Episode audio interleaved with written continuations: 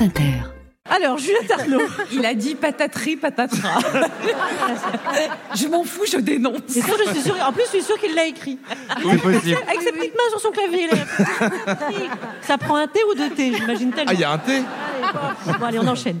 Juliette Arnaud, vendredi, euh, vendredi a finalement eu lieu l'enterrement d'Alexei Lavalny. Ça va calmer tout le monde, ça. Ouais.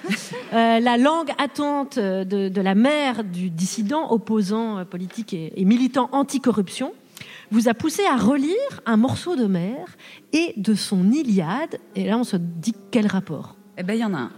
Et je vais vous le dire parce que je suis pas chameau. Euh, Quoi? Je vais vous le dire parce que je suis pas chameau. C'est comme patatri patatrin, mais pas écrit. Euh, Lyudmila Navalnaya fait face à la caméra. On est le 22 février. Son fils Alexis Navalny est mort le 16 février et elle vient enfin d'avoir accès à son corps. Elle dit Ils, comprenez les autorités pénitentiaires, le Kremlin, Poutine, ils veulent que cela soit fait en secret sans un adieu. Ils veulent m'emmener. M'amener à l'entrée d'un cimetière devant une tombe toute fraîche et dire ici repose ton fils, je ne suis pas d'accord avec cela. Et Lyudmila Navalnaya sait à ce moment-là qu'elle évoque sur YouTube un énorme tabou de civilisation. Parce que nous, les humains, depuis toujours, on s'entretue. Certes, on y met toute notre rage parfois et la le pire de nous souvent, mais on rend les cadavres pour que les endeuillés procèdent aux funérailles. Depuis toujours, Bon, c'est pas sûr, mais depuis huit siècles avant Jésus-Christ, c'était déjà le cas. C'est le moment où on sait qu'a été écrit euh, l'Iliade, et c'est un moment capital de l'Iliade, donc qui est la guerre des Grecs contre les Troyens. C'est le moment où Achille rend le corps d'Hector, qu'il a tué à la guerre, à son père.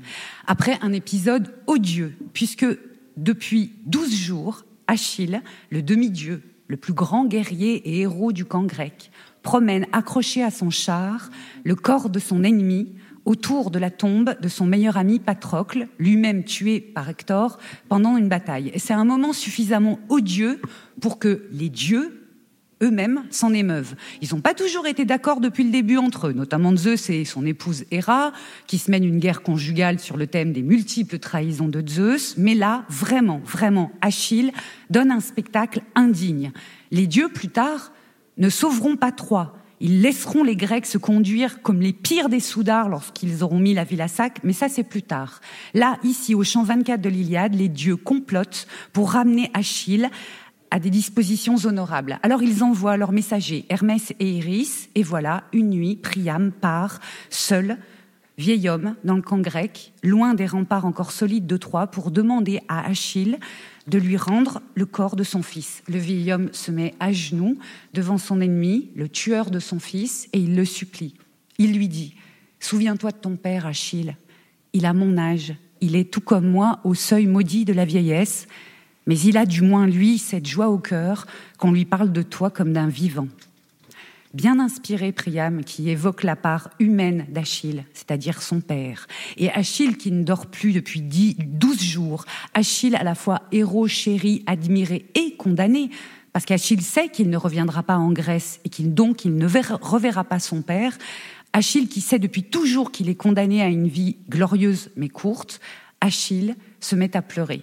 Et Achille rend le corps. Et Achille fait plus. Il donne douze jours de trêve aux Troyens pour organiser des funérailles dignes à Hector, le plus grand guerrier de Troie, l'heureux mari d'Andromaque, le fils préféré de Priam, le père d'Astyanax. Et ensuite, la guerre reprend. Eh ben ouais, on n'est pas chez Disney. Merci, bisous, merci. Allez, Juliette et sa troupe enfiler la toge. On va ajouter une nouvelle page à l'Iliade, une page imaginée par Juliette qui a transposé l'histoire à notre époque. Zeus et Héra sont d'accord sur une chose, il faut que Poutine rende le corps de Navalny. Ça, Omer l'avait pas prévu. Euh, Comment vont-ils procéder Laurence Bibot est Héra, Guillaume Meurice est Zeus, Juliette et Émeric sont Iris et Hermès, les messagers des dieux?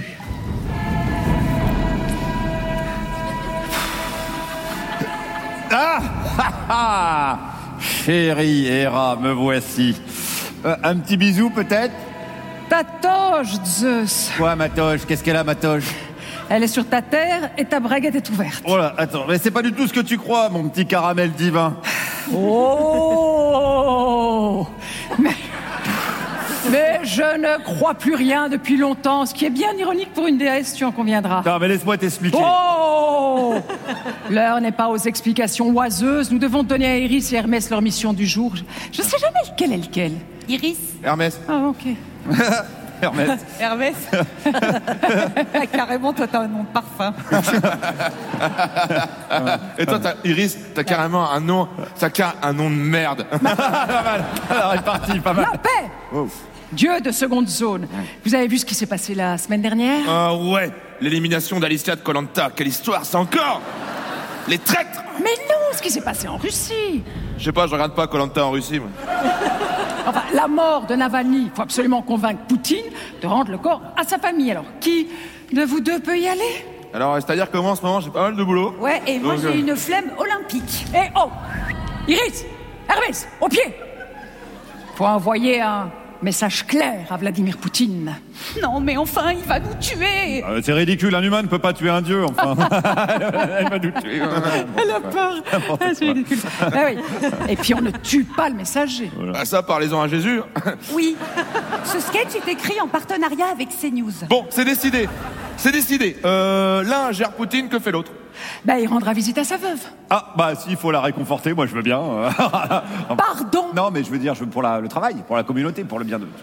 Pour le- Enfin, Qui va voir Poutine pour lui expliquer qu'il commet l'incommettable Eh ben, on n'a qu'à le jouer à pile ou face. Pile, je rends visite à la veuve, et face, eh ben, tu vas voir Poutine. Ok.